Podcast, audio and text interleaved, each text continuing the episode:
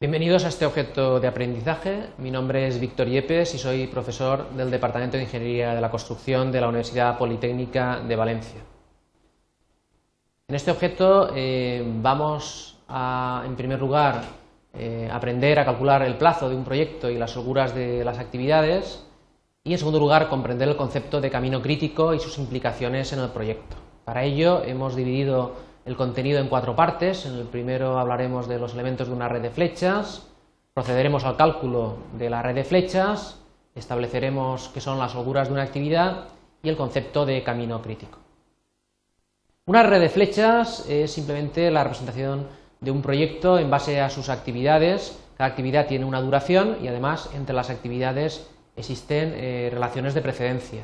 Una no podrá empezar, por ejemplo, antes de que termine otra una eh, actividad representada por A sub i j tiene un suceso eh, que marca el inicio de la actividad, un suceso que, marca la terminación de la actividad. E sub i y L sub i son eh, las fechas más tempranas y más tardías de inicio, E sub j, L sub j son las fechas más tempranas y más tardías, en este caso, de la finalización de la actividad.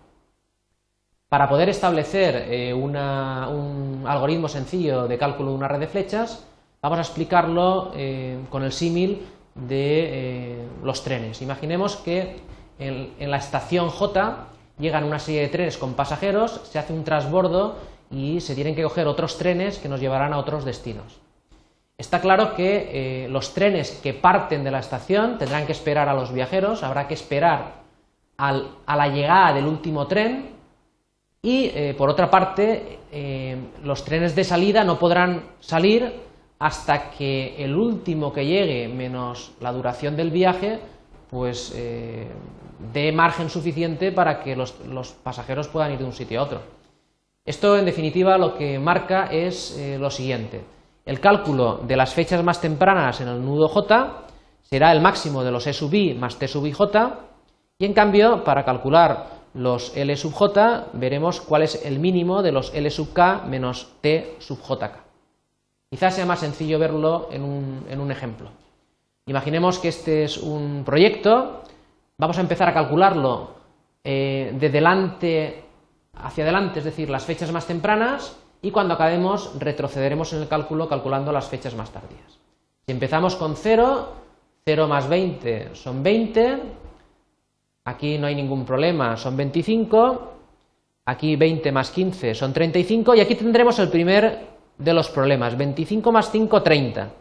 En este caso, como tenemos dos opciones, vamos a tomar la máxima de ellas. La máxima duración es 35.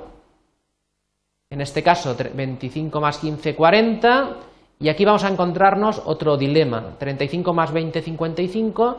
40 más 25, 65. Tomaremos el máximo que es 65. Para calcular hacia atrás, empezaremos de 65 y empezaremos a restar. 65 menos 25, 40. 65 menos 20, 45. 40 menos 15, 20. Y por aquí, 45 menos 5, 40. En este caso tomamos el menor, que es 25. Procedemos con el cálculo. Aquí también colocaremos el menor, que es 20 menos 20, 0. ¿Eh? Habremos terminado con 0, 0. Esto lo podemos representar en un eh, diagrama de Gantt. En este caso hemos querido representar en azul las fechas más tempranas y en verde las más tardías. Si nos fijamos, eh, existen actividades como la A, la C, la E y la G que se denominan críticas. Cualquier retraso en esta actividad va a retrasar el proyecto y en cambio actividades como la B, la D o la F tienen ciertas holguras. Para definir la holgura eh, existen distintos eh, tipos. Definiremos como holgura total la diferencia entre L sub j y E sub i menos T sub i j. Eh, la holgura total pertenece al camino que forma parte de, la holgura, de forma que si nos comemos la holgura total el proyecto se va a retrasar. La holgura libre se define como E sub j menos E sub i menos T sub i j. Si eh, nos pasamos de la holgura libre, vamos a interferir en las actividades que siguen detrás, por eso a esta diferencia eh, se le llama holgura interferente, Y si eh, representamos las holguras respecto a L sub i, la diferencia entre L sub j y L sub i, quitándole el T sub j sería la holgura condicionada, y E sub j menos L sub i menos T sub j, la holgura independiente. Todo ello lo podemos representar en un diagrama de Gantt. Eh, si nos fijamos en las actividades que no son críticas, podríamos trazar una línea que fuera desde la terminación de la actividad, empezando lo antes posible hasta la finalización más tardía posible, todo esto sería la holgura total. Podríamos representar con un trazo, en este caso vertical, la holgura libre y podríamos ver, por ejemplo, en, la actividad F, cómo esta actividad tendría holgura total, holgura libre y además ambas coincidirían.